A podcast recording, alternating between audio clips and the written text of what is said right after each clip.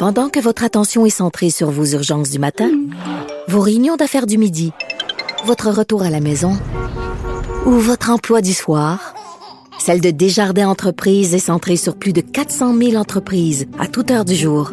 Grâce à notre connaissance des secteurs d'activité et à notre accompagnement spécialisé, nous aidons les entrepreneurs à relever chaque défi pour qu'ils puissent rester centrés sur ce qui compte, le développement de leur entreprise.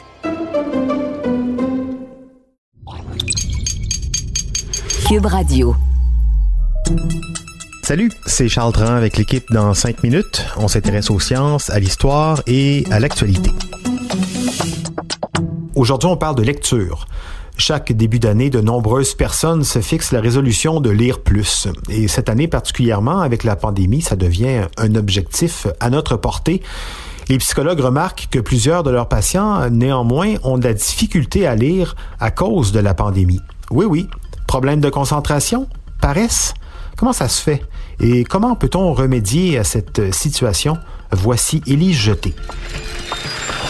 Vous ne serez pas étonné si je vous dis que l'un des critères que les gens recherchent dans une bonne lecture, c'est que ce soit le plus court possible.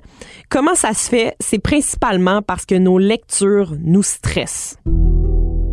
Interviewé par Vox, Oliver J. Robinson, un neuroscientifique et psychologue de l'Institut de neurosciences cognitives du University College London, nomme immédiatement l'anxiété lorsqu'on lui demande pourquoi certaines personnes ne sont plus capables de lire. D'un point de vue neurobiologique, le stress et l'anxiété sont des choses positives qui nous aident à éviter les dangers. L'exemple classique, c'est de rentrer chez soi dans le noir. On est anxieux et aux aguets, mais ça veut aussi dire que s'il y avait un assaillant qui nous sautait dessus, on serait prêt à s'enfuir. Tout le monde ressent cette anxiété de temps en temps et encore plus en ce moment alors que les incertitudes sont nombreuses. Et c'est un comportement humain. Devant l'incertitude, on essaie de comprendre. En ce moment, les nouvelles, qu'elles soient vraies ou non, nous permettent de nous informer et de trouver surtout des réponses à nos incertitudes pour calmer notre anxiété. Donc, pourquoi les gens ont-ils de la difficulté à se concentrer pour lire? C'est une partie de l'explication. Ils sont en train d'essayer de résoudre une incertitude qui est impossible à résoudre. Dans The Conversation, Alexandra Paddock et Kirsten Shepard-Barr de l'Université d'Oxford offrent quelques pistes pour retrouver l'aisance et même le plaisir de lire. D'abord, c'est important de ne pas partir de zéro. Essayez de remarquer à quel point vous lisez déjà dans votre vie sans même y penser. Même si vous n'avez pas ouvert de livre en 2020, vous avez lu les ingrédients de vos céréales, vous avez lu des articles sur le vaccin contre la COVID et vous avez lu les paroles de votre nouvelle chanson préférée. Ce n'est pas rien, c'est de la lecture. Vous faites travailler vos muscles de lecture toute la journée. Si vous lisez des statuts Facebook ou des posts Instagram, commencez par vous féliciter pour ces lectures-là. Aussi, il est primordial de viser la qualité et non la quantité. L'attention que vous donnez aux mots, c'est important. Votre façon de lire est plus importante que le nombre de pages que vous lisez. Si vous avez lu 300 pages d'un roman, mais que vous n'avez pas compris l'histoire ou les figures de style, ça sert à rien. En lisant de manière plus qualitative que quantitative, ça va aussi dissiper votre sentiment de culpabilité de ne pas lire assez. On ne veut pas que la lecture soit associée avec un sentiment négatif comme une corvée. Par exemple, je suis donc bien mauvais, j'ai pas lu aujourd'hui et je suis pas allé au gym et je suis pas allé faire ça et j'ai pas fait les commissions. La la la. Voilà, vous comprenez? En 1989, le romancier américain Charles Baxter a fait paraître Sudden Fiction International, une anthologie de très courtes histoires ou flash fiction.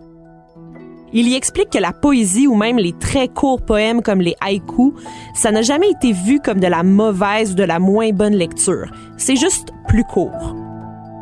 Un autre truc de lecture, c'est de perdre la notion du temps. Essayez de constater à quel point le temps passé à lire est différent du temps passé à regarder The Office sur Netflix. Beaucoup de gens pensent que la lecture prend du temps et personne n'a ça du temps de trop pour lire, mais il faut essayer de voir la lecture comme une expérience plus large qui permet au cerveau de se reposer en travaillant. C'est un état du cerveau qui est difficile à vivre autrement qu'avec la lecture. Parfois, on a l'impression qu'une année passe très vite, Mais un moment chez le dentiste passe très très lentement pourtant. L'écrivaine et éditrice américaine Gia Tolentino a d'ailleurs dit par rapport à sa lecture de l'œuvre de Margaret Atwood, Il ne se passait vraiment rien, mais j'étais fascinée et craintive, comme si quelqu'un me montrait des images d'un accident de voiture, une image à la fois. C'est vraiment une façon unique de regarder le temps passer. Une bonne façon de lire plus, c'est aussi de saisir toutes les opportunités de le faire. Lire une page au coin de la rue en attendant l'autobus et en se faisant éclabousser par les voitures, c'est aussi valable en termes de temps de lecture que de passer un dimanche après-midi à dévorer une œuvre littéraire sous une couverture chaude. Il n'y a pas d'environnement ou d'endroit idéal pour lire partout, n'importe quand. Finalement, la dernière recommandation pour améliorer vos moments de lecture, c'est de bien choisir votre lecture en voyant cette activité comme une expérience complète. Se faire prêter un livre recommandé par un ami ou aller demander conseil à un libraire pour finalement repartir avec un bouquin qui nous inspire vraiment, ça change la donne. Le palmarès d'Amazon.ca n'est pas forcément le meilleur endroit pour trouver la prochaine œuvre qui va nous faire vibrer.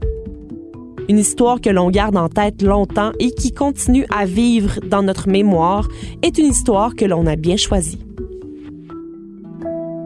Oui, tout à fait. Prendre le temps de bien choisir, se donner le droit aussi d'arrêter de lire un article ou un livre qu'on n'aime pas et qui nous enlève l'envie de lire. Ou encore, euh, effectivement, comme le disait Élise, de commencer avec des mini-projets de lecture, des articles, des magazines, des nouvelles, avant de s'attaquer à Guerre et paix de Tolstoï. Merci, Élise Jeté. C'était en cinq minutes.